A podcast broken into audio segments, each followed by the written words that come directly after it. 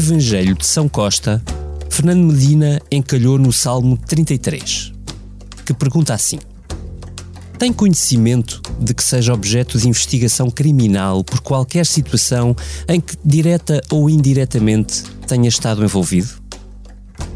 Ora, na semana passada, cinco anos depois de uma notícia do Jornal Público, a Polícia Judiciária lançou buscas à Câmara de Lisboa, à procura de contratos que Medina, então autarca, assinou com o histórico do PS. Aos jornalistas, o agora ministro fugiu à tal pergunta do Evangelho.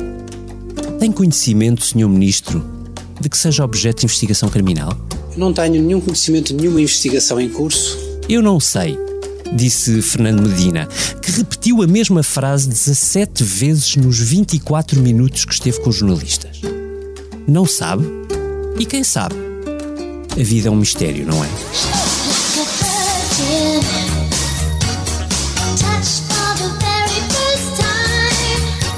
Bem prega Frei Medina, mas na sexta-feira a tal investigação que disse desconhecer já fez seis arguídos. Um deles é o tal histórico do PS que Medina levou para a Câmara. O nome? O nome é Mourão. Joaquim Mourão.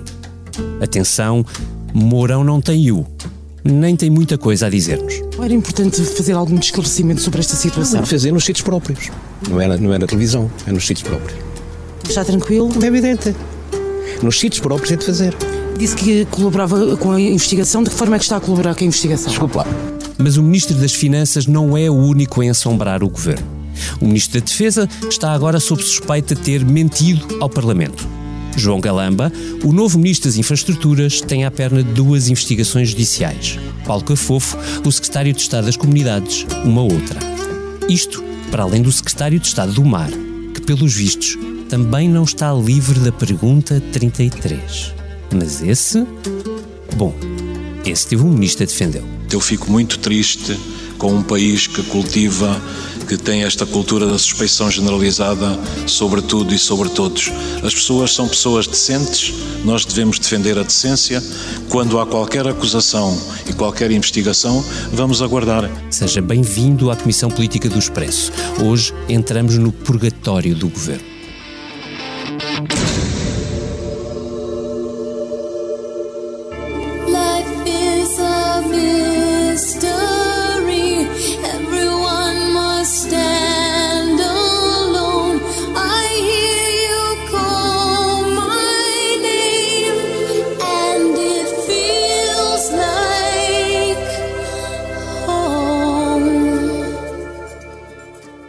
Gravamos na tarde de segunda-feira, dia 23 de janeiro, sem saber ainda se um outro caso aparece entretanto, e na presença da Eunice Lourenço, que é a nossa madre confessora. Olá, Eunice. Olá, já te explico o que é o Salmo 33.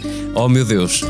Também ao Vítor Matos, o insuspeito guardião dos valores da Ordem e Segurança. Olá, Major General. Olá, olá, Political Junkies. E o Martim Silva, que como subdiretor vem para nos indicar caminhos. Olá, Martim. Ora viva. E bem-vindo. É um gosto. Este podcast tem o patrocínio de Vodafone Business. Saiba como a rede 5G pode tornar a sua empresa mais segura, eficiente e flexível. O futuro do seu negócio está em boas mãos. Vodafone Business. Comecemos por aqui. Fernando Medina não foi indiciado, mas há seis arguídos num caso em que ele próprio colocou a assinatura. Isto tem saída, Eunice Lourenço. Eu acho que hum, vou começar. Uh, tu usaste o termo Salmo 33 para te referires à pergunta 33 do questionário de António Costa e eu vou ler aqui um bocadinho do Salmo 33, do livro dos Salmos. Regozijem-se no Senhor os que são justos, louvem-nos retos de coração. As palavras do Senhor são retas, as suas obras mostram a sua fidelidade. O Senhor quer sempre a retidão e a justiça. É um salmo que de facto se adequa ao momento político Amém. em que andamos a viver, em que muito se fala de retidão, eh, e de justiça. Depois o Senhor também tem a misericórdia para compensar tudo isso, mas eh, falemos de retidão e justiça, que são coisas. Retidão, justiça, transparência, tudo isso tomou eh, lugar preponderante no espaço público-político e eh, estamos num período de grande eh, escrutínio em que de facto parece que agora eh, entramos na, no modo tiro eh, a Medina e tiro a Medina tanto ainda na, no caso TAP Alexandra Reis, mas tiro a Medina agora sobretudo nas pendências da Câmara. E nas pendências da Câmara, eu acho que eh, ainda só vimos uma parte, se calhar, porque todas as, eh, todos os autarcas e ex-autarcas hão de ter várias queixas, vários motivos de suspeição, muitos contratos por ajuste direto que é preciso verificar e nem todos, oh, até quero acreditar que uma boa parte não tem eh, problema, ou seja, é bom que se fiscalize, é bom que se averigue, é bom que se investigue, mas também é bom que tão rapidamente quanto possível se cheguem a conclusões, porque as pessoas também têm direito ao seu bom nome e ao exercício de cargos públicos sem um, um constante responder a, a- a suspeições. E aquilo que eh, se está a passar também com, com o Ministro das Finanças é até que ponto Fernando Medina está a passar mais tempo a responder a casos e a suspeições do que eh, a governar. Hum, não está fácil. Ahm, ah, Martim, obviamente, se- eh, respondendo ao mesmo ponto, queria perceber se tu achas que isto para Fernando Medina é um beco sem saída, ahm, mas se quiser junta também o caso de Pedro Nuno Santos, o outro potencial sucessor de eh, António Costa no PS, que também voltou a ser notícia ao assumir que tinha dado um ok por WhatsApp à indenização a Alexandra Reis. E, e, e pergunto-te eu, a sucessão de António Costa também está numa encruzilhada? Bem, eh, começando pelo início, eh, tentando perceber onde é o início, eu, eu acho que em circunstâncias normal na política portuguesa, provavelmente a, situação eh, de Fernando Medina eh, já seria eh, considerada insustentável há algum tempo, desde logo todas as trapalhadas e contradições à volta do caso TAP, que por sua vez está longe de terminar, e com as dúvidas que há sobre a sua gestão autárquica.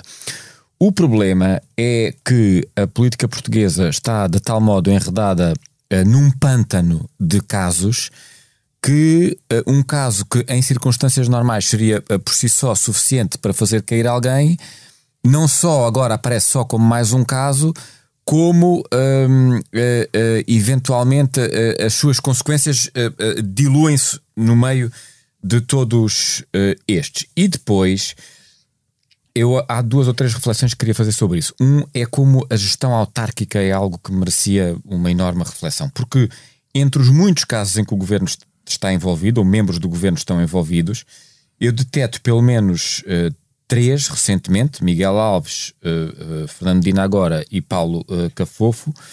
Já para não falar do caso de Espinho, que não é alguém da governação, mas que também tem estado na Berlinda, como a forma como os dinheiros públicos ao nível autárquico são ou não são tratados e são ou não são escrutinados. Hum, eu acho que é uma excelente reflexão, porque acho que eh, eh, eu diria que são árvores a mais para nós não acharmos que há aqui uma floresta à volta da gestão dos dinheiros públicos. E depois, em relação a Pedro eh, Nuno Santos, eu acho que o que acontece com Pedro Nuno Santos é que eh, tal como com Fernando Medina, é que nós já não estamos a falar só de uma espécie de eh, dúvida generalizada e verdadeiramente pantanosa sobre o comportamento dos agentes políticos, o que fizeram ou não fizeram, o que assinaram ou não assinaram, o que receberam ou não receberam, ou deram a alguém a receber ou não deram, como há uma dúvida e uma suspeição permanente sobre a própria palavra dos políticos. E daí o clima pantanoso tornar-se de tal maneira i- que será? insustentável. Porque, a- a- a- e, e eu acho que a dada altura nós estaremos num beco sem saída, porque já não é só a questão dos, estrita dos casos judiciais, que é o que fizeram ou não fizeram, mas é, como tu dizias no lançamento do programa, Fernando Medina vem dizer que não sabia. Mas nós nesta altura já podemos acreditar quando alguém vem dizer que não sabia, quando semanas depois, quando se reconstitui a fita do tempo, como se viu com Pedro Nuno Santos, se percebe que não só sabiam, como concordaram. Não, a questão do Pedro Nuno Santos é mais grave do que isso, e acho que hoje já podemos dizer que Pedro Nuno Santos mentiu. Pedro Nuno Santos mentiu. Eh, e Eh, Faltou a verdade. Não falta a verdade. Às vezes é Ele preciso- nunca diz. Há preciso dizer as coisas com. com é preciso dizer as coisas com. Isto é o espírito cristão da Eunice. eh, com as palavras todas. Ele, quando faz aquele comunicado, ele já sabia, ele sempre soube. Mas E ele, no comunicado quando- nunca diz que não sabia. ele usa uma é só a forma missão- completamente redonda. É só, não, mas ele, ao dizer agora que sabia, portanto, ele nunca tinha dito que sabia, também nunca tinha dito que não sabia, mas aquela omissão é uma missão mentirosa. Porque ele demite-se assumindo responsabilidades políticas do seu secretário de Estado, não assumiu responsabilidades políticas próprias. Disse, Eu autorizei, Isso eu disse por esta era um razão eu demito-me. Portanto, são coisas completamente diferentes. Esta história está absolutamente mal contada, esta história de ver as mensagens do WhatsApp, porque toda a gente que usa o WhatsApp uh, sabe perfeitamente que aquilo tem uma lupazinha lá em cima do. no- e que pode-se fazer buscas, não é preciso ter a equipa à procura de mensagens e pode procurar por TAP, pode procurar por uh, a Xana, Alexandra Reis, AR, uh, 500k, 500 mil, sei lá, há muitas maneiras de dar com aquela mensagem. Portanto, quer dizer, a indenização. hum, portanto, eh, mas Pedro não está fora. Agora, a questão é que ele teve que fazer com que se disse esta informação. Porque a primeira pergunta que se fazia ao Hugo Mendes, ao secretário de Estado, quando fosse para a comissão de inquérito, era se ele comunicou ou não ao ministro. E ele das duas uma, ou mentia, e era um problema, ou dizia a verdade, e era um problema. Para o Pedro Nuno Santos, não é? E ele ainda por cima são amigos, não é? Ou eram, não sei se ainda são, não é? Pronto, presumo que sim. Ahm, Pedro Nuno Santos tinha que eh, destrunfar e desarmar esta bomba. Portanto, foi o que ele fez. Isso é a questão curto prazo. Depois tem uma questão de longo prazo, que é pelo queria, ele estava a tentar montar uma narrativa que era dizer, eu assumi as minhas eh, as minhas, eu assumi as responsabilidades políticas e demiti-me, não sou como outros que A que não ser o assumem. mártir da O- ética. sim, o mártir da ética à, à, à lá Jorge Coelho do nosso tempo. Já não dá, já não funciona essa. E outra era a transparência de contar a verdade. Também já não funciona porque percebe-se que ele conta a verdade porque ia ser apanhado e, era, ficava com um, um- um cadastro difícil depois de explicar quando quisesse candidatar à liderança de partido. O o problema é que quem quer ser candidato à liderança eh, do partido no futuro, se responder ao tal inquérito, pelos vistos nenhum passaria agora. Pois, quer dizer, mas isso aí eu- eu- podemos falar nisso agora depois, mas quer dizer, eu, eu acho é que depois ele, na- quando ele for candidato à liderança do partido, eventualmente, se for líder de partido, tem aqui um cadastro que vai, que vai perseguir eh, durante muito tempo, que é não só esta parte que nós estávamos a falar do, entre aspas, faltar à verdade, que isto é um, é um, é um, é um, é um eufemismo, ahm, mas a questão de muito simplesmente ele ter sabido da, da indenização e a seguir ter nomeado a senhora para de mês ao fim de mês e meio o nome dela ter ido para a nave sem ter acendido as luzinhas vermelhas. Ou seja, isto dá aqui uma ideia, e para além da questão da ligeireza, como aquilo é feito por WhatsApp, isto tudo bem. Mas há aqui outra questão que eu acho que ainda é mais grave, que é Pedro Nuno Santos é um lince da política, não é? Todos nós temos a ideia que ele é um ganda político, e, mas não, não estava a ver nada. Ou seja, quem desvalorizou e quem não percebeu a importância política de um caso destes não está a ver o filme ou está demasiado fechado na bolha da, poli- da sua, não é, não é na bolha política ou mediática, é na sua pequena bolha do Deixa-me- Ministério, da sua equipa. É um lince, é um lince constipado, sem faro. Miúpe, tem um problema de. Deixem-me perguntar-vos deixem perguntar isto. Eh, o, entre o caso de Fernando Medina e, e o, e o que vimos de Pedro Nuno Santos, o que, qual é que vos parece perdurar mais no tempo? Ou seja, qual dos candidatos à sucessão é que tem um problema maior? Não, deixa-me só, eu posso responder a isso. Acho que neste momento quem tem, do que sabemos, quem tem o maior problema é Pedro Nuno Santos. Porque na verdade, nós das questões de Medina ainda sabemos muito pouco. Mas, é o, mas esse é o que tem uma espada eh, sobre a cabeça eh, tem, nesta altura. Mas não é só uma, o outro já foi, portanto, Sim. o outro já foi, não é? Quer dizer, eh, agora, o, a questão do Fernando Medina é que na questão da TAP ele tem ali um, um alívio muito sério, que ele não era ministro quando aquilo aconteceu. Pronto. E, e, portanto, quer dizer, ele, pode Medina, ter falhado, ele Medina pode ter falhado na questão da verificação da indemnização, mas aquilo pode-lhe ter escapado. Quer dizer, eu admito que aquilo escapasse, já não é admissível que escapasse ao ministro de tutela. Uhum. Portanto, acho que são coisas, apesar de tudo, são coisas diferentes. E a questão dos processos, há muitas perguntas que ele vai ter que, que ele tem que responder. E aliás, este processo do, do Mourão é uma coisa, é, é, é- é só um. Porque este Mourão ele tem que explicar porque é que ele foi contratar o Mourão quando o, o, o vereador dele do urbanismo, Nelson Salgado, estava a contratar as empresas de Mourão. Porque é que as empresas de Mourão tinham como concorrentes as outras empresas que foram escolhidas? Aquilo está tudo muito mal explicado. O que é que o Mourão foi para lá fazer? Há registros do trabalho que ele fez? Quer dizer, o que é que ele fez efetivamente na Câmara? Porquê é que Fernando Medina quis o Mourão e não um técnico eh, qualificado da Câmara? Não havia. Quer dizer, isto não tem eh, explicação e tem que se perceber eh, o que é que. Até politicamente, não é do ponto de vista criminal, é politicamente. Mas estamos a esquecer aqui de pelo menos mais duas coisas, que são os processos. Quer dizer, nós, nós esquecemos. Cuida- isto, isto é cuidado, de com esqueci- maneira. cuidado com o esquecimento. Não, isto é de tal maneira. provar que estás mesmo esquecido. Não, isto é de tal maneira que nós esquecemos das coisas que acabaram de acontecer. Há uma em dose outubro, industrial de memofante resolvia tanta em coisa. outubro, em outubro foi noticiado a investigação às adjudicações diretas à Linklaters, ao escritório do ex-ministro Cisa Vieira na Câmara de Lisboa e estão a ser investigados 500 mil de 800 mil euros em, em adjudicações diretas e de, assinadas por quem? Graça Fonseca, que já não é ministra, Duarte Cordeiro, que era vice-presidente da Câmara, atual ministro, e Fernando Medina, presidente da Câmara e, e antes eh, com, com o Pelour das Finanças. Ainda há esse. E depois, ainda há os 12 processos, os 12 casos do Manuel Salgado, vereador do urbanismo, que são coisas grandes, onde, evidentemente, o presidente da Câmara tem conhecimento e alguma implicação. Portanto, há aqui ainda muita coisa para. E, e que não é bom para um, para um ministro, não vai ser bom para um ministro das Finanças. Hum. Isso- e- e também não é bom para o governo. O, Eunice, o, eh, o governo só foi eleito há um ano, não é?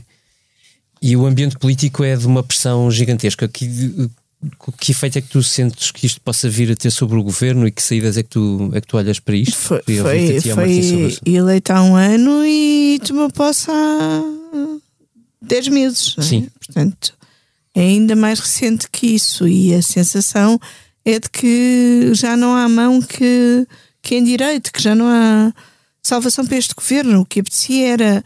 Pronto, agora vamos esperar eh, um fim de semana e recomeçamos na segunda-feira. Ah, e se calhar eh, recomeçamos de outra maneira e convidamos outras pessoas cá para casa. Ah, Cá por acaso é o governo. Sim. Eu acho mesmo que. Ah, e- É preciso ir ao IKEA Imóveis Novos. É o que o está a dizer. Hum, se calhar não servem do IKEA, se calhar não, não podem ser automontados, não é? Ah, têm de ser ah, móveis de merceário. Marcenaria da boa. marceneiro, ah, marcenaria. Acho que já não há disso. Acho que já não há disso no mercado. Ainda há uns lá em Olhalvo, que é uma terra perto da minha. Ah, Não estou a dizer para ir para o governo. não, estes, são- estes fazem mesmo móveis, são mesmo marceneiros. E- eu, eu eh, não dou muitas vezes razão ao Presidente da República, mas há uma coisa que o Presidente disse logo ali na sequência do, do caso Alexandra Reis, que é este governo teve erros de formação inicial que era bom eh, corrigir. E António Costa não aproveitou a ocasião para, para corrigir e, e continua a sofrer eh, eh, casos e a sofrer desgaste eh, por causa desses erros iniciais. E acho que era mesmo bom mesmo, bom, quer dizer, isto partindo do princípio que eh, ainda tem salvação este, este governo.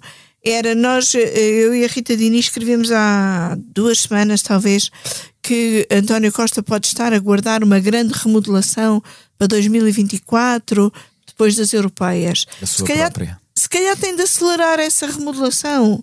Que- O que se passa com eh, Gomes Carvinho, que António Costa devia ter aproveitado a última remodelação para eh, tirar do governo, hum, também não augura nada de, de bom. Também é mais um ministro que vai continuar a desgastar este governo e, portanto, fecharem-se eh, um fim de semana, por exemplo, ali em, no Forte São Julião da Barra, olharem Agora está muito para- frio para ir para ali, que está muito Mas o, o frio. podia ali ajudar a- e o vento a aclarar ideias e a limpar, a limpar, não é? A limpar, olharem para o questionário, fazerem um bom exame de consciência e depois fazer eh, sair quem fosse preciso sair, ir à procura que eu, apesar de todas as, as pessoas que nós ouvimos falar em cada vez será mais difícil recrutar para o governo, eu acredito que ainda é possível recrutar se houver uma mudança que gere algum tipo Confiança. de confiança. Agora, com, sem fazer essa eh, limpeza, essa mudança, não me parece que seja possível sair deste desgaste permanente. O Martim publicou eh, esta segunda-feira no site do Expresso uma solução ou uma, uma hipótese de solução um bocadinho mais radical. Sim.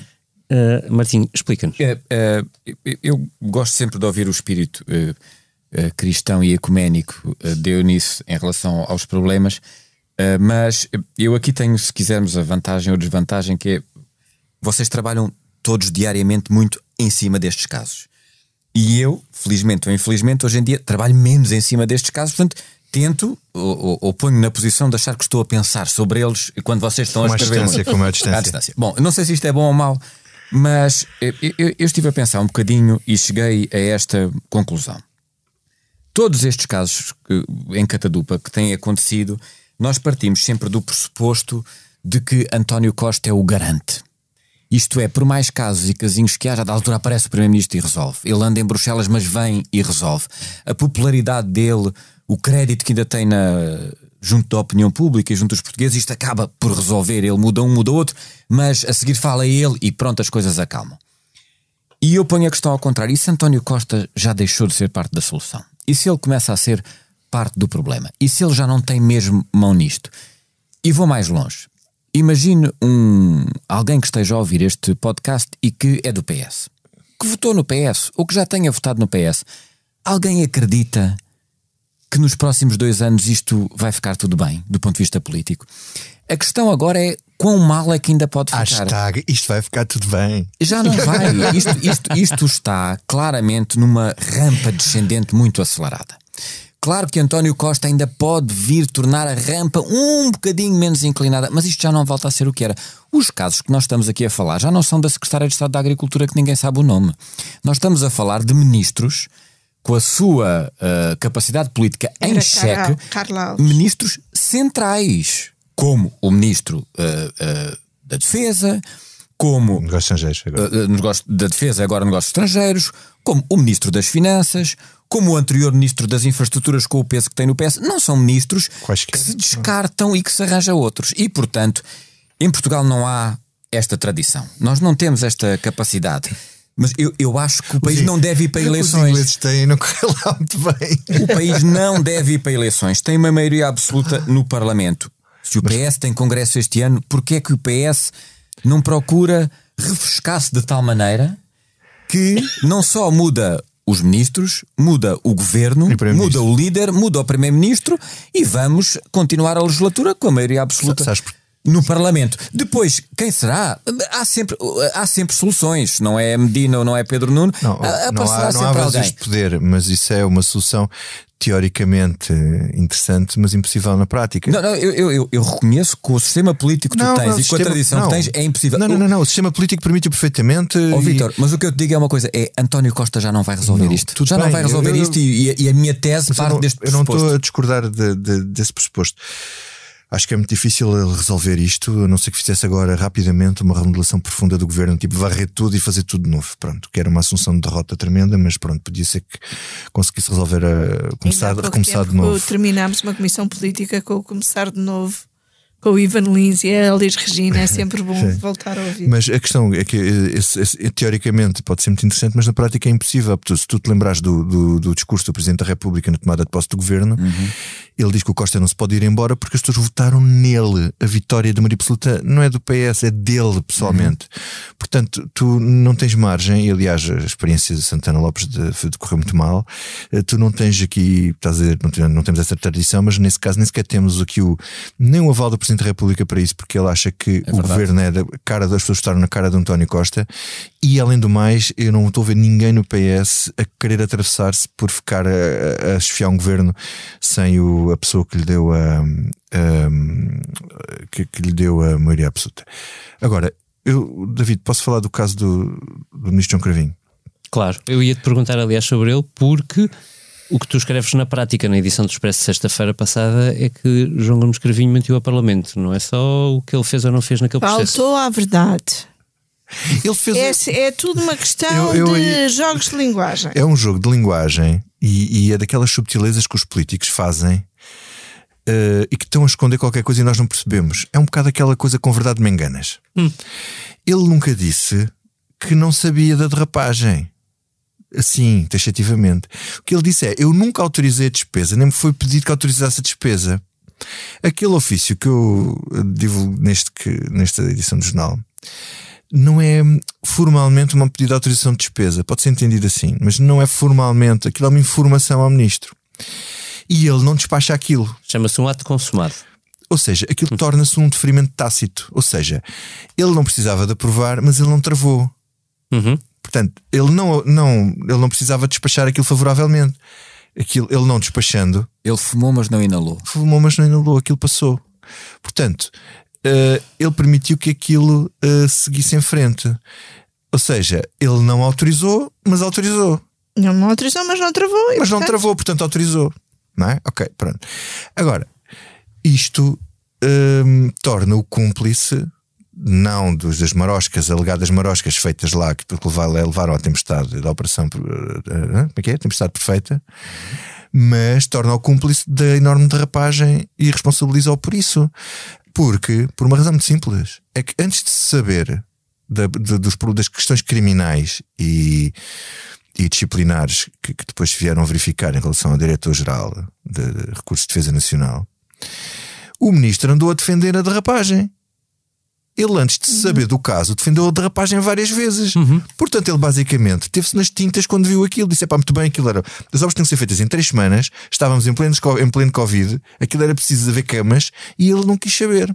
Deixa estar isto, depois vai para a rentabilização, depois vende-se ou, ou aluga-se ou faz o que quiser. É para afogar, a pé. nem, nem sequer e portanto temos agora um ministro com um problema grave de, de credibilidade. Deixem-me perguntar-vos a todos: eh, alguém aposta se Marcelo Rebelo de Souza defenderá Gomes Cravinho como defendeu Fernando Medina na semana passada? Não, e aliás, Marcelo Rebelo de Souza tem uma expressão giríssima na sexta-feira, ao fim do dia, quando confrontado com a eventualidade do ministro não ter dito a verdade no Parlamento, eh, Marcelo diz qualquer coisa do género. Queres que eu, o- queres que eu diga? Podes Eu dizer, aqui frase. Eu tenho aqui a frase, tiveste a gentileza de me enviar, portanto, é como se fosse dizer. Isto, isto é uma coisa elíptica absolutamente notável. A pessoa que está num debate parlamentar está a emitir uma opinião ou um juízo baseado em certos pressupostos. Pode, de repente, fazer declarações que mais tarde se verifique e o próprio verifica que não correspondiam à realidade. Que tinha uma ideia vaga da realidade e isso não era bem assim. Portanto, que Marcelo diz que Gomes Cravinho pode ter falado deste assunto no Parlamento com uma ideia vaga da realidade. Coisa que não convém a um ministro ir falar sobre um assunto que o está a queimar enlumbrando com uma ideia vaga da realidade. Ainda assim é uma escapatória, ou seja, Cravinho podia alegar com Pedro Nuno no tal comunicado que ainda não con- conhecia todos os contornos do caso quando falou. Agora, que- quer dizer, nós também sabemos que eh, Marcelo não quis que Gomes Cravinho continuasse como Ministro da Defesa. E António Costa, em vez de o tirar completamente do governo, mudou para Ministro dos Negócios Estrangeiros. E eu acho que Marcelo, eh, com esta frase, eh, que, como diz o Vítor, é elíptica e tanto podemos lê-la como uma crítica a quem vai com ideias vagas para o Parlamento, como um, a indicação de uma nesga de fuga e de justificação para o ministro, nunca o irá defender como tem defendido Medina nas últimas semanas.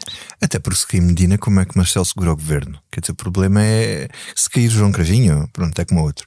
Agora, Fernando Medina é um pilar do governo e, aliás, é um ministro que dá confiança ao Presidente da República e até o próprio professor Cavaco Silva, que o elogiou num artigo que É fez. verdade, é verdade. Quer dizer, ele é um pilar do governo. Quer dizer, para substituir Fernando Medina tinha que vir de lá um nome Vitor, daqueles. Permites-me só que diga, eu, eu concordo contigo, mas há uma parte em que não concordo. Estou a fazer de político. que é, eu acho que nós não estamos em altura já, se não, não estamos a ver bem o filme, em que um ministro dos negócios estrangeiros pode cair e não acontece nada. Acho que não estamos mesmo. Há um clima de, pantanoso de degenerescência que das duas uma, ou era o primeiro-ministro a fazer uma remodelação, portanto, por moto Uhum. próprio, ou um ministro cair por um caso, eu, eu- acho que já eh, nós já passámos isso. Sim, já estamos, sim. eh, Aliás, de tal maneira que nós, a 6 de janeiro, precisamente na altura em que o Expresso fez os 50 anos, tivemos uma declaração de Marcelo Rebelo de Sousa a garantir que não vinha aí a bomba atómica. Porquê? Porque estava tudo a achar, isto foi há menos de um mês, que vinha aí a bomba atómica e que isto ia acabar.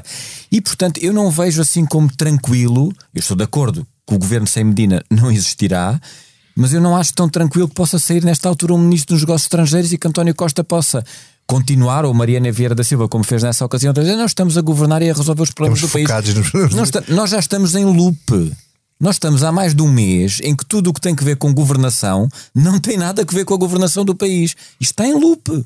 Já, já está uma espiral de loucura. faz amanhã um mês a notícia do Correio da Manhã sobre Alexandra Reis, sobre a indenização de Alexandra Acho que Reis. temos aqui Então, olhem também o um. que- tudo o que já se passou desde aí. Eh, Acho que enfim, temos que perguntar ao Presidente da República se ele acha que António Costa perdeu as suas características de mata-borrão. É verdade. É verdade, porque ainda foi no verão que. Perdeu a capacidade de que- absorção dos problemas. Que Marcial dizia que António Costa tinha essa capacidade de absorver os problemas e de os Matar as ultrapassar. Agora já é só borrão. Exato. Ou mata, depende. Consigo interpretar bem se à volta desta mesa retirar que já ninguém consegue jurar que este governo dura até ao final? Vitor Matos faz que não com a cabeça, mas não, mas não, se letra. Não voto nisso, não, não posso. Não acho que não acho que fa- acho muito difícil. Pode acontecer, mas acho que é preciso ir um milagre qualquer. Aliás, Nem as pessoas do PS acreditam nisso. Eu, que dura eu- até ao fim? Sim. eu acho que. Aliás, nós escrevemos isso já. É pá, nós escrevemos isso no artigo do Mata Borrão, exatamente, que já foi a. foi no verão? Foi no verão, quando estávamos cá nós dois e pouco mais. No verão escrevemos que uma série de gente no PS não acreditava que o governo chegasse ao fim.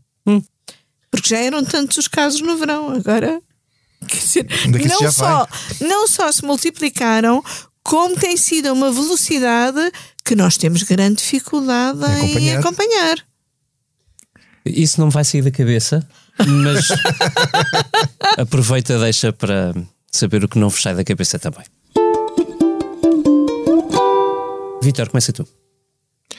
Olha, não me sai da cabeça a convenção da, da iniciativa liberal.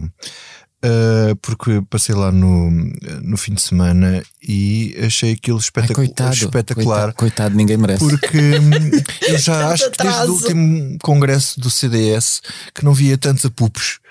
Uh, aquilo em vez do palmómetro era o apupómetro. E é, é muito engraçado. O CDS é um velho partido e teve sempre estas coisas. E, e, e aquilo no fundo uh, dava uma certa razão a António Costa quando lhe chamava os queques que guincham hum, os queques que apupam, quer dizer, é quase a mesma coisa. Pronto, isto para dizer o quê?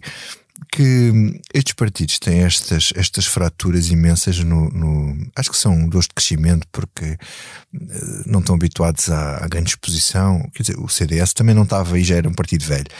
Mas hum, eu, eu ficava mais preocupado se realmente aquilo fosse uma coisa de unanimidade e assim como é o Chega, não é? Em que eles só opupam os que são contra o Ventura e, e depois aquilo é, é uma missa, basicamente. Uh, agora, eu achei muito interessante na semana, João- no dia em que o João Coutinho de Figueiredo se vai embora, sair uma sondagem no Diário de Notícias em que o João Coutinho de Figueiredo é o líder político partidário mais cotado. Quer dizer, é absolutamente extraordinário. O partido está em, em contraciclo com, com, com a opinião pública. Então o homem sai e e eu confesso que ainda não percebi, enfim, eh, eu sou uma pessoa mais ou menos atenta a estas coisas. Não percebi porque é que ele se vai embora. Eu acho que ainda ninguém percebeu. Acho que basicamente ele e- estava farto. E, E que tenho pessoas- esperança de ainda Olha, conseguirmos explicar. É como, é como a- é que nós Mas achamos. assim, nós achamos que os poderes, as pessoas que estão no poder, que o poder é tão afrodisíaco que não- e viciante que não conseguem largar aquilo. E, e se calhar a primeira-ministra da Nova Zelândia e o João Coutinho Figueiredo são as duas exceções eh, ao caso. E, e- e a Iniciativa Liberal aparecia na sondagem da TSF com uma, com uma, uma votação potencial de 9,5%, que é uma coisa absolutamente brutal. Pronto, eu questiono se agora o Rui Rocha tem. Se ele tem unhas para, para tocar esta guitarra e manter. Eu tenho algumas dúvidas, mas pronto, o ceticismo faz parte destas coisas. Martim, e a ti? Uh, bem, o que não me sai da cabeça, uh, talvez esteja um bocadinho a exagerar, eu acabei de ler um livro que se chama uh, Como Perder uma Eleição, do Luís Paixão Martins. Ele foi jornalista e há muitos anos que é um dos grandes players em Portugal do, do que se pode convencionar como a comunicação política e a comunicação uh, empresarial. uh, que funciona para quem não está no meio como um filtro entre jornalistas e políticos e jornalistas e empresas. Normalmente este tipo de, de atores são vistos como uma espécie de príncipes das trevas para nós, jornalistas, na medida em que são aqueles que procuram eh, condicionar, moldar eh, eh, eh, e, e- criar eh, uma imagem e uma mensagem para passar eh, para o público. O, o livro, embora se chame como perder uma eleição, é, que é claramente irónico na medida em que parte de três vitórias eleitorais com Cavaco, Sócrates e Costa em 2022, que tiveram o dedo absolutas. Exatamente, e que tiveram o dedo de Luís Paixão Martins, é, é uma análise muito, muito interessante sobre o, o, o- interior dessas campanhas. Como é que nós agimos perante a bolha mediática? Como é que reajo às sondagens? Como é que se passa, esta mensagem? Uh, vamos contra o que dizem os jornais, uh, acompanhamos a onda uh, mediática, é muito, muito interessante do ponto de vista uh, até de um jornalista de perceber quem está do lado de lá e que nos está a tentar condicionar como é que age. Uh, e portanto eu recomendo uh, uh, a leitura, já o li, é muito pequenino, lê-se rapidamente. É da Zigurata, aquela nova editora do Carlos Vaz Marques, Como Perder uma Eleição. Olha, a mim não me sai da cabeça duas notícias que li durante esta semana. Eh, As duas na sequência da, do chat, chat GPT, assim é que é já. Eu e o Vitor falámos aqui dele, desse chat que é produzido por uma inteligência artificial, e é mesmo isso, inteligência artificial, portanto não humana.